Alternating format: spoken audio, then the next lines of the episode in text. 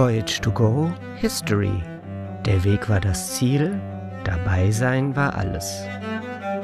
Hallo, mein Name ist Jessica. Herzlich willkommen zur zweiten Folge meines historischen Reisepodcasts Voyage to Go History, mit dem ich euch mitnehme auf die abenteuerlichsten Reisen, die uns aus der Vergangenheit überliefert sind und die unseren Blick auf die Welt bis heute bestimmen. In der Geschichte, die ich euch erzähle, reisen wir in der zweiten Hälfte des 18. Jahrhunderts mit dem jungen Georg Forster auf dem Segelschiff Resolution unter dem Kommando von Captain James Cook in die Südsee und um die Welt. Georg Forster wurde 1754 in der Nähe von Danzig geboren. Als er elf Jahre alt war, zog er mit seinem Vater im Jahr 1766 nach London. Dort bekam Georgs Vater, der Naturwissenschaftler Reinhold Forster, im Jahr 1772 ein Angebot von der britischen Admiralität. Er sollte an der bevorstehenden zweiten Südseereise von James Cook teilnehmen, einen wissenschaftlichen Bericht über die Reise schreiben und ihn nach der Rückkehr veröffentlichen. Der Vater stimmte zu unter der Bedingung, dass sein erst 17-jähriger Sohn Georg als Zeichner und wissenschaftlicher Assistent mitkommen durfte. Nach mehr als drei Jahren kehrten sie von dieser Reise zurück. Georgs Reisebericht gilt nicht nur als Anfang der modernen deutschen Reiseliteratur. Er hatte auch großen Einfluss auf Alexander von Humboldt, der Forster als sein Vorbild bezeichnete und ihn auf mehreren Reisen begleitete. Außerdem beeinflusste er viele spätere Ethnologen. Forsters Erzählungen und Gedanken drehen sich immer um die Grundlagen des Menschseins, besonders um das faszinierende soziale Verhalten von Einzelpersonen und Gruppen. In den kommenden Folgen dieses Podcasts werden wir also in die Tiefen dieses literarischen Abenteuers eintauchen. Dabei segeln wir nicht nur um die Welt, sondern erforschen auch die Essenz der Menschlichkeit. Seine Reiseerzählung ist im Deutsch von Goethe geschrieben. Um es verständlicher zu machen, habe ich es weitgehend in heutiges Deutsch übertragen. Georg Forsters Wissen stammt aus der zweiten Hälfte des 18. Jahrhunderts. Deshalb wird uns im Voyage to Go History Podcast ein KI-Erzähler zusätzliche Informationen und Hilfestellungen geben.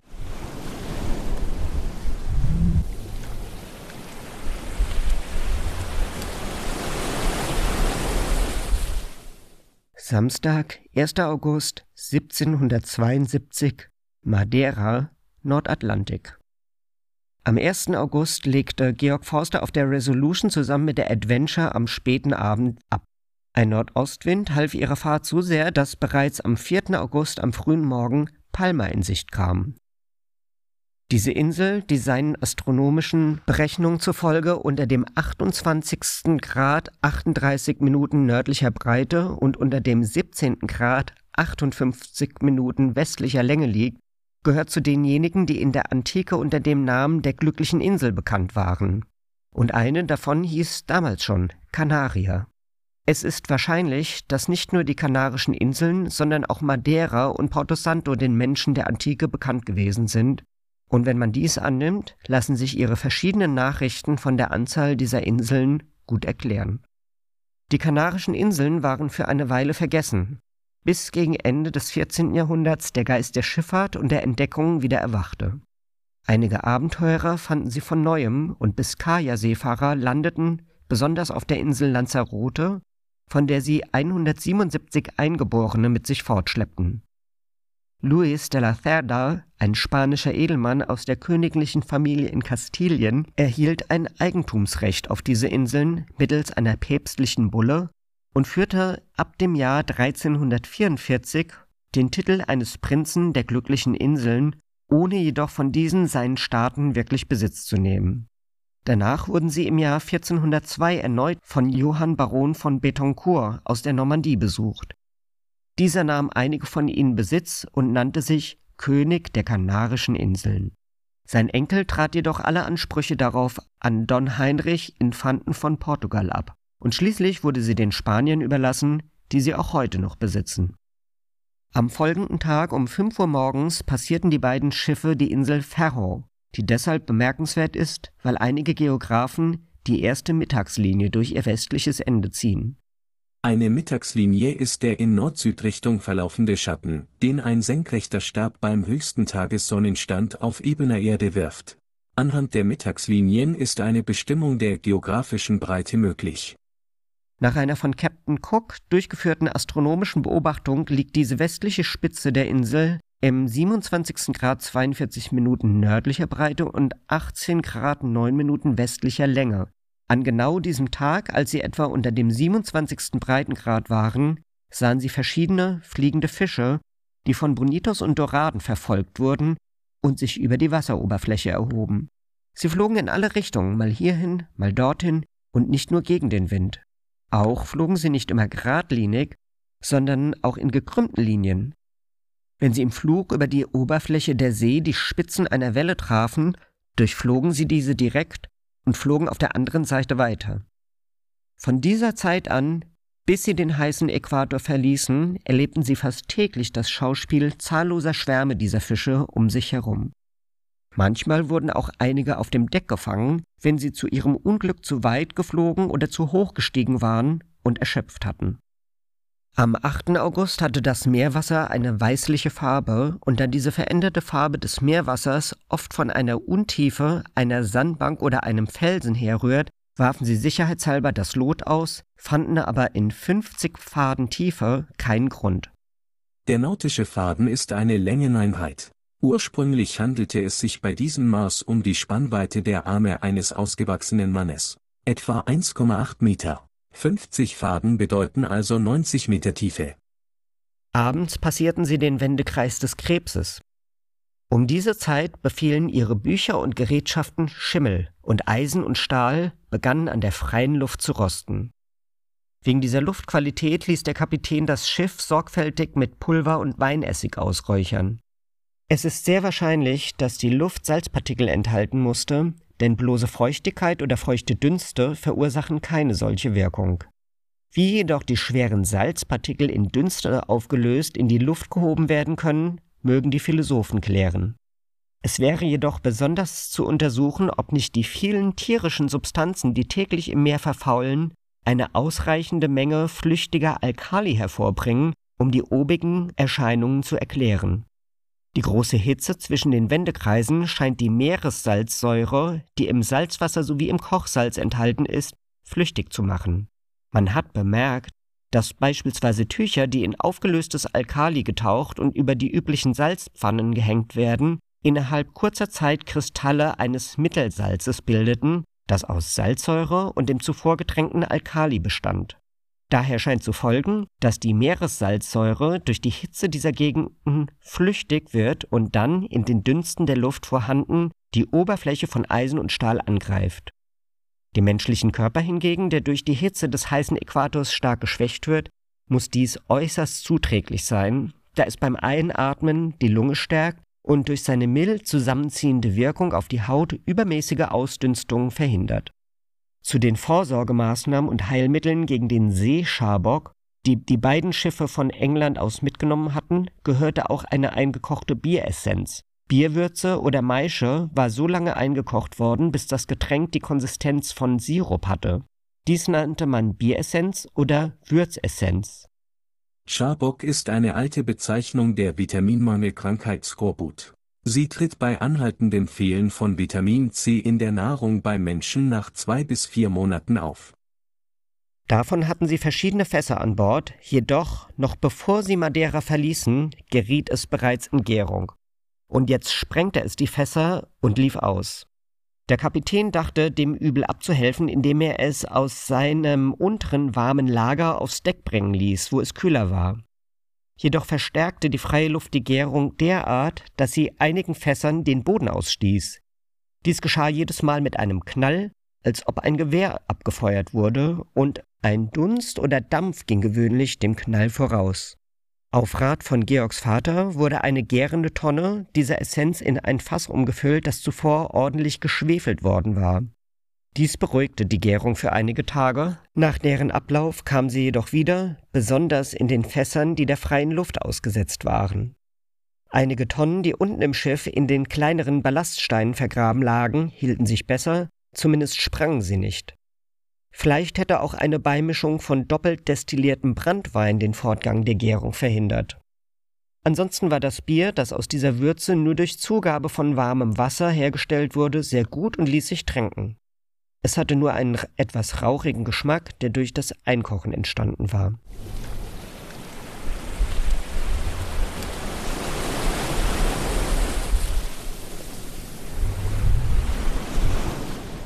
Dienstag, 11. August 1772, Boa Vista, Kapverden.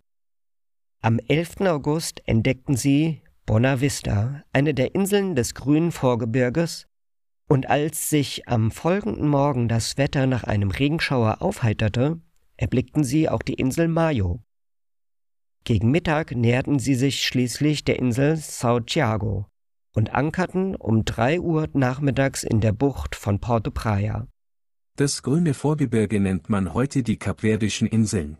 Sie sind eine Inselgruppe im Atlantischen Ozean. Sie liegen etwa 570 Kilometer vor der afrikanischen Westküste. Früh am nächsten Tag gingen sie an Land und besuchten den Kommandanten im Fort, Don José de Silva, einen gutherzigen Mann, der etwas Französisch sprach und sie beim Generalgouverneur der Kapverdischen Inseln einführte. Dieser hieß Don Joaquim Salama Saldaña de Lobos. Er residiert normalerweise in Sao Thiago, der Hauptstadt dieser Insel. Aber da er krank war, wie seine blasse Gesichtsfarbe verriet, hatte er sich vor zwei Monaten hierher begeben, wo die Luft angeblich gesünder sein sollte. Er wohnte in den Zimmern des Kommandanten, der sich inzwischen mit einer armseligen Hütte begnügen musste und gab ihnen einige Informationen über diese Inseln. Antonio Nolli, auch Antoniotto genannt, war ein Mann aus Genua, der für Don Enrique, den Prinzen von Portugal, arbeitete. Im Jahr 1449 entdeckte er einige Inseln und landete am 1. Mai auf einer von ihnen, die später Mayo genannt wurde. Gleichzeitig entdeckte er Sao Thiago. Im Jahr 1460 unternahm er eine weitere Reise, um die Inseln zu übernehmen eine Kolonie zu gründen und sich offiziell niederzulassen.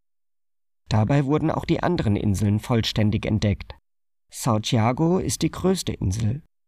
Die Hauptstadt gleichen Namens liegt im Landesinneren und ist der Sitz des Bischofs. Die gesamte Insel ist in elf Kirchspiele unterteilt, von denen das bevölkerungsreichste etwa 4000 Häuser enthält, so dass sie insgesamt gesehen nur schlecht bevölkert ist. Porto Praia liegt auf einem steilen Felsen, den sie auf einem gewundenen Fußpfad hinaufgingen. An der Seeseite bestehen die Festungswerke aus alten, verfallenen Mauern und zur Landseite hin nur aus einem Aufwurf von losen Steinen, der kaum kniehoch ist. In der Nähe des Forts steht ein ziemlich ansehnliches Gebäude, das einer Gesellschaft von Kaufleuten aus Lissabon gehört, die ein Handelsmonopol für diese Inseln innehaben und zu diesem Zweck hier einen Agenten unterhalten. Da Captain Cook einige frische Lebensmittel hier kaufen wollte, wies sie der Gouverneur an diesen Agenten. Doch dieser war ein sehr bequemer Herr, der ihnen zwar alles versprach, was sie verlangten, am Ende aber doch nichts weiter beschaffte als einen einzigen mageren Ochsen. Die besagte Handelsgesellschaft tyrannisiert die armen Einwohner und verkauft ihnen die schlechtesten Waren zu unerhörten Preisen. Santiago hat wenige Einwohner, die mittlerer Größe und fast ganz schwarz sind. Sie sehen aus wie Afrikaner. Der Herr Kanonikus Porzuxanten scheint es für ausgemacht zu halten, dass sie von den ersten portugiesischen Siedlern abstammen und nach und nach durch neun Generationen, das ist in etwa 300 Jahren ihre jetzige schwarze Farbe bekommen haben, welche wir jedoch noch weit dunkler fanden, als er sie beschrieben hat. Ob diese aber lediglich durch die Hitze des heißen Erdstrichs hervorgebracht wurden oder ob sie nicht vielmehr durch die Verheiratung mit Schwarzen von der benachbarten afrikanischen Küste entstanden sind? Darüber will Forster nichts entscheiden, wenngleich der Graf von Buffon geradezu behauptet, dass die Farbe der Menschen vornehmlich vom Klima abhängt. Dem sei wie ihm wolle, so sind doch jetzt höchst wenig Weiße unter ihnen, und Forster glaubt, dass wir deren, den Gouverneur, den Kommandanten und den Handelsagenten mitgerechnet, wohl nicht über fünf bis sechs gesehen haben. In einigen dieser Inseln sind selbst die Gouverneure und Priester schwarz. Die Vornehmen gehen in alten, abgetragenen europäischen Kleidungen einher, welche sie noch vor Errichtung der monopolisierenden Handelsgesellschaft eingetauscht haben. Die übrigen begnügen sich mit einzelnen Kleidungsstücken wie einem Hemd, einer Hose oder einem Hut und scheinen sich in ihrem Aufzug, wie er auch ist, wohl zu gefallen. Die Frauen tragen bloß ein gestreiftes Baumwollzeug über die Schultern, das bis auf die Knie vorne und hinten herabhängt. Die Kinder gehen, bis sie zu mannbaren Jahren gekommen sind, gänzlich nackt. Durch den Despotismus der Gouverneure, die Leitung der abergläubischen Pfarrer und die Nachlässigkeit der portugiesischen Regierung ist dieses Volk wirklich in fast noch elenderen Umständen als selbst die schwarzen Völkerschaften in Afrika. Diese Hindernisse werden es in der Folge stets abhalten, sich auszubreiten und zu vermehren, wohl der wahre Reichtum eines Landes darin besteht. Es ist natürlich, dass die Bewohner des heißen Erdstrichs zur Faulheit neigen, aber diese Neigung wird bestärkt, wenn sie wissen, dass alle Versuche zur Verbesserung ihres Zustandes sie nur noch geplagter und unglücklicher machen. Mit düsterer Gefühllosigkeit überlassen sie sich daher der Bettelei als dem einzigen Zustand, der sie vor den gierigen Klauen ihrer tyrannischen Herren schützen kann. Warum sollten sie auch auf Kosten ihrer Ruhe und ihres Schlafs arbeiten, wenn sie wissen, dass der Lohn nicht ihnen zugutekommen, sondern nur den Reichtum anderer vermehren wird? Trübe Aussichten, die nicht einmal Hoffnung zum Glück zeigen, sind wahrlich keine Anlockungen zum Heiraten. Die Schwierigkeiten, einen kärglichen Unterhalt zu finden, sind ebenso viele hinreichende Gründe, den Haus- und Familiensorgen aus dem Weg zu gehen. Am Abend gingen sie zurück zum Schiff. Sie mussten nackt durch das Wasser warten, weil die Wellen höher waren. Dabei trugen sie Wasserfässer und Proviant. Es gab die Sorge vor Haien, die in diesem Hafen zahlreich waren. Die Kapitäne, Sternseher und Lotsen hatten den Tag mit astronomischen Beobachtungen auf einer kleinen Insel im Hafen verbracht, auch bekannt als die Wachtelinsel. Hier hatten auch die Offiziere einer französischen Fregatte einige Zeit zuvor Beobachtungen durchgeführt.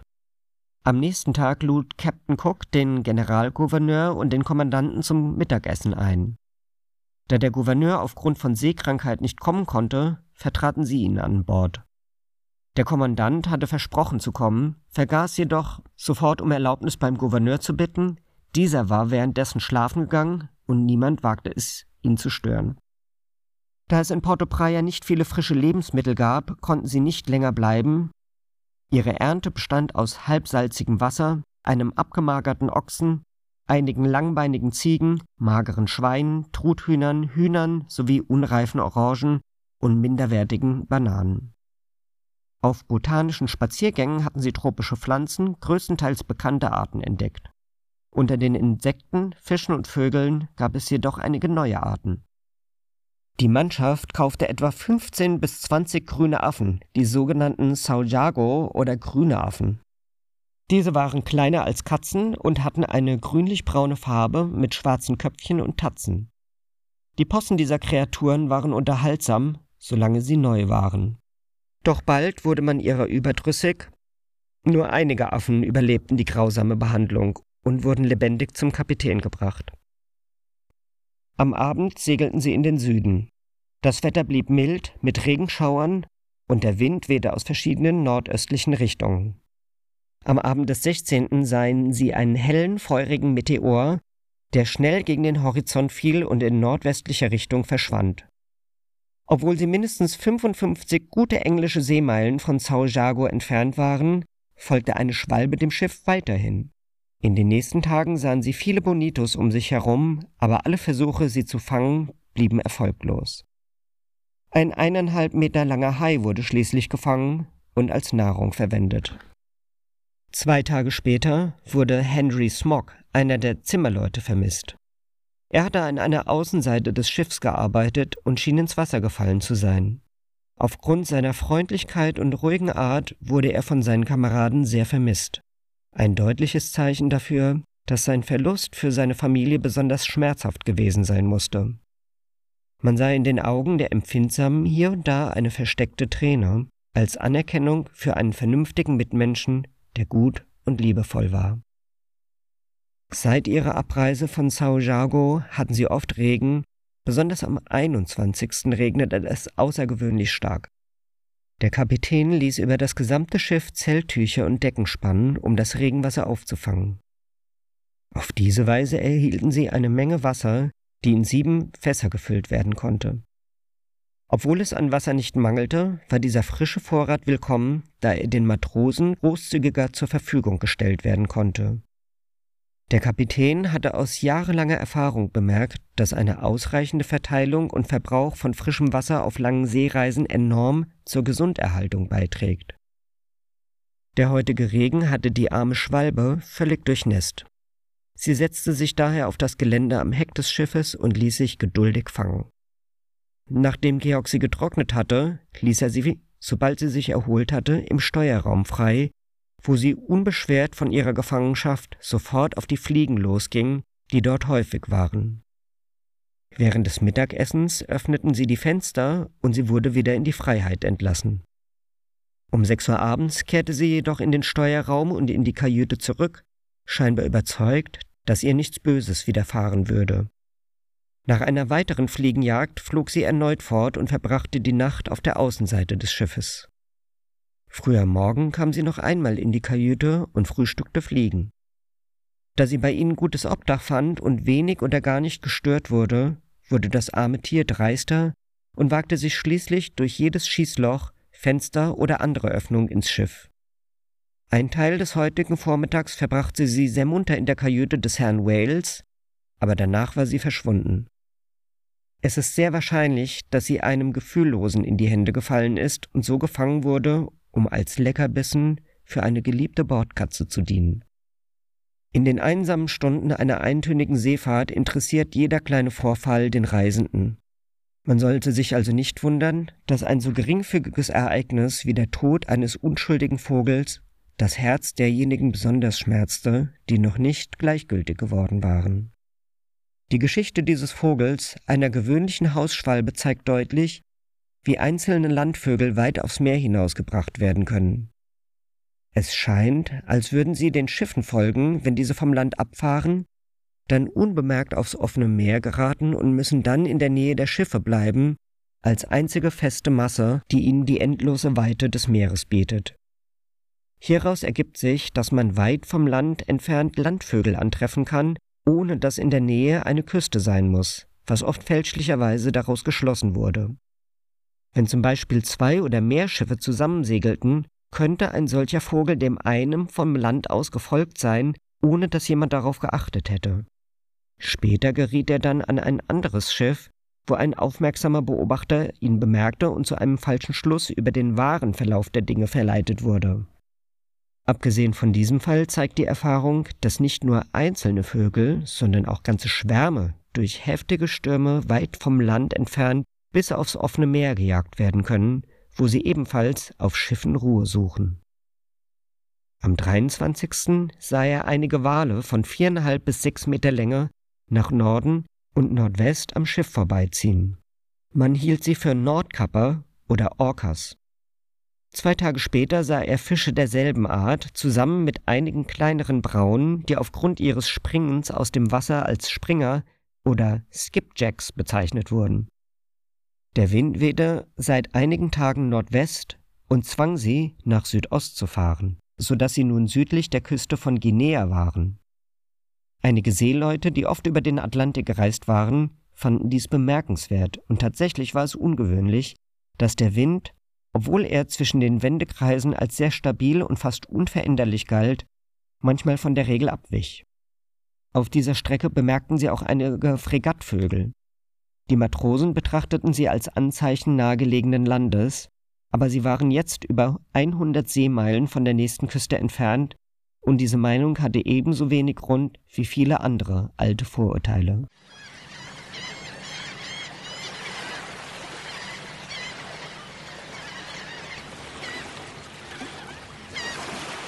Dienstag, 1. September 1772, südlich der Küste von Guinea. Heute haben sie verschiedene Doraden gesehen. Auch sahen sie nicht weit vom Schiff einen großen Fisch. Die Holländer nennen ihn Seedeuvel oder Seeteufel und er schien äußerlich zu den Rochen zu gehören, aber einer neuen Art. Das zeigt, dass selbst in den bekanntesten Meeren wie dem Atlantik noch unbekannte Dinge entdeckt werden können, wenn diejenigen, die das Bekannte vom Unbekannten unterscheiden können, die notwendigen Untersuchungen durchführen. Am 3. September haben sie viele fliegende Fische gesehen und einen Bonito gefangen. Sie haben ihn gleich zubereitet, aber sein Fleisch war trockener und geschmackloser als erwartet. Zwei Tage später haben sie eine Dorade gefangen. Aber der Fisch hatte auf dem Tisch keinen besonderen Wert, weil sein Fleisch ebenfalls trocken war. Trotzdem war er schön anzusehen, besonders wenn man ihn geschlachtet hatte. Seine Haut hatte eine unglaubliche Mischung von Farben, die sich ständig veränderte, solange der Fisch noch lebte.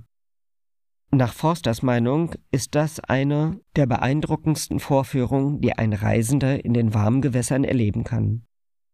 Heute haben sie auch ein Boot verwendet, um die Strömung und die Wassertemperatur in großer Tiefe zu untersuchen. Sie haben mit einer Schnur von 450 Metern Tiefe gemessen, aber keinen Grund gefunden. Das Thermometer zeigte in der Luft 24 Grad, knapp unter der Wasseroberfläche fiel es auf 23 Grad und in 150 Meter Tiefe war es auf 19 Grad Celsius gefallen. Während sie im Boot unterwegs waren, hatten sie die Gelegenheit, eine Art Quallen namens Medusa pelagica zu untersuchen. Mittags waren sie auf 0 Grad 52 Minuten nördlicher Breite.